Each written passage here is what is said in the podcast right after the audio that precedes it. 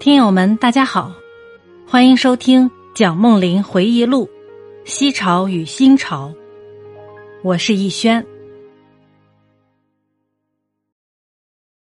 岁月平静而愉快的过去，时间之沙积聚的结果，我的知识也在大学的学术气氛下逐渐增长。从逻辑学里，我学到思维是有一定的方法的。换一句话说。我们必须根据逻辑方法来思考，观察对于归纳推理非常重要，因此我希望训练自己的观察能力。我开始观察校园之内以及大学附近所接触到的许许多多事物：母牛为什么要装铃？尤加利树的叶子为什么垂直的挂着？加州的罂粟花为什么都是黄的？有一天早晨。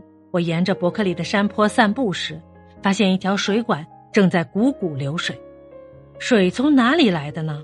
沿着水管找，终于找到了水源。我的心中也充满了同志的喜悦。这时我已经到了相当高的山头，我很想知道山岭那一边究竟有些什么。翻过一山又一山，发现这些小山简直多不胜数，越爬越高。而且离住处也越来越远，最后只好放弃初衷，沿着一条小路回家。归途上发现许多农家，还有许多清澈的小溪和幽静的树林。这种漫无选择的观察，结果自然只有失望。最后，我终于发现，观察必须有固定的对象和确切的目的，不能听凭性之所至乱观乱察。天文学家观察星球，植物学家则观察草木的生长。后来我又发现另外一种称为实验的受控制的观察。科学发现就是由实验而来的。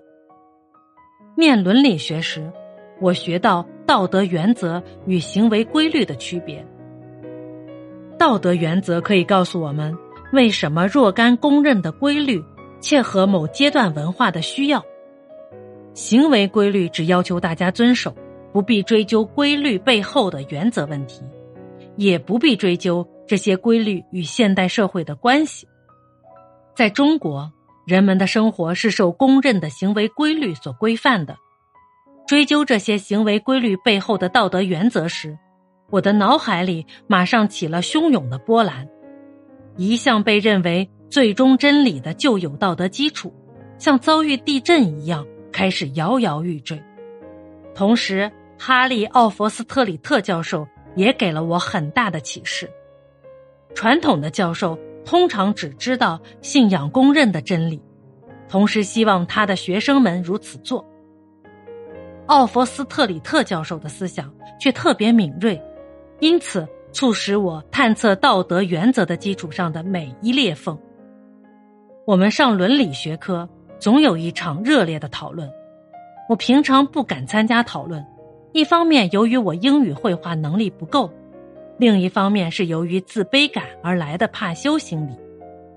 因为一九零九年前后是中国现代史上最黑暗的时期，而且我们对中国的前途也很少自信。虽然不参加讨论，听的却很用心，很像一只聪明伶俐的小狗。竖起耳朵听它主人说话，意思是懂了，嘴巴却不能讲。我们必须读的参考书包括柏拉图、亚里士多德、约翰福音和奥里流士等。念了柏拉图和亚里士多德之后，使我对希腊人穷根究底的头脑留有深刻的印象。我觉得四书富于道德的色彩，希腊哲学家却洋溢着敏锐的智慧。这印象使我后来研究希腊史，并且做了一次古代希腊思想和中国古代思想的比较研究。研究希腊哲学家的结果，同时使我了解希腊思想在现代欧洲文明中所占的重要地位，以及希腊文被认为自由教育不可缺少的一部分的原因。读了约翰福音之后。我开始了解耶稣所宣扬的爱的意义。如果撇开基督教的教条和教会不谈，这种爱敌如己的哲学实在是最高的理想。如果一个人真能爱敌如己，那么世界上也就不会再有敌人了。你们能够做到爱你们的敌人吗？教授向全班发问，没有人回答。我不能够。那是一只尖起耳朵谛听的狗废了。你不能够？教授微笑着反问。我引述了孔子所说的“以直报怨，以德报德”作答。教授听了以后插嘴说：“这也很有道理啊，是不是？”同学们没有人回答。下课后，一位年轻的美国男同学过来，拍拍我的肩膀说：“爱敌如己，吹牛是不是？”奥里刘氏的言论很像宋朝哲学家。他沉思默想的结果，发现理智是一切行为的准则。如果把他的著述译为中文。并把它与宋儒相提并论，很可能使人真伪莫辨。对于欧美的东西，我总喜欢用中国的尺度来衡量，这就是从已知到未知的办法。根据过去的经验，利用过去的经验获得新经验，也就是获得新知识的正途。譬如说，如果一个小孩从来没有见过飞机。我们可以解释给他听，飞机像一只飞鸟，也像一只长着翅膀的船，他就会了解飞机是怎么回事儿如果一个小孩根本就没有见过鸟或船，使他了解飞机可就不容易了。一个中国学生如果要了解西方文明，也只能根据他对本国文化的了解，他对本国文化的了解愈深。对西方文化的了解愈易。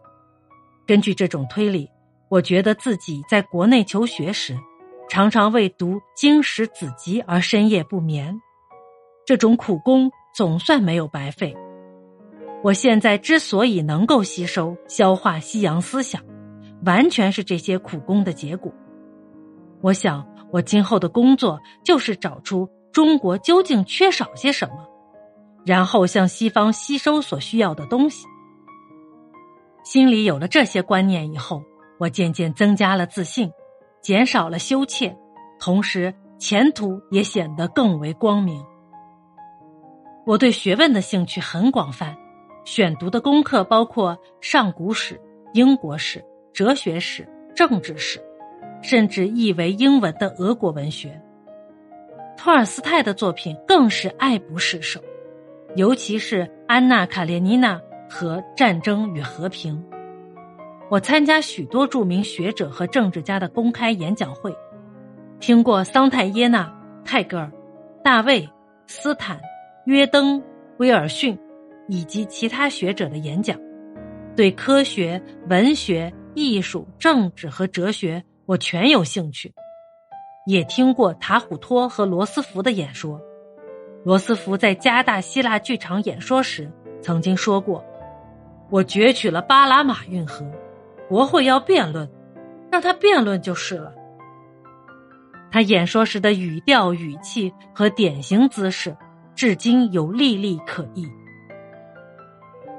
中国的传统教育似乎很扁狭，但是在这种教育的范围之内，也包罗万象，有如百科全书。这种表面扁狭的教育，事实上恰是广泛知识的基础。我对知识的兴趣很广泛，可能就是传统思想训练的结果。中国古书包括各方面的知识，例如历史、哲学、文学、政治、经济、政府制度、军事、外交等等。事实上，绝不贬狭。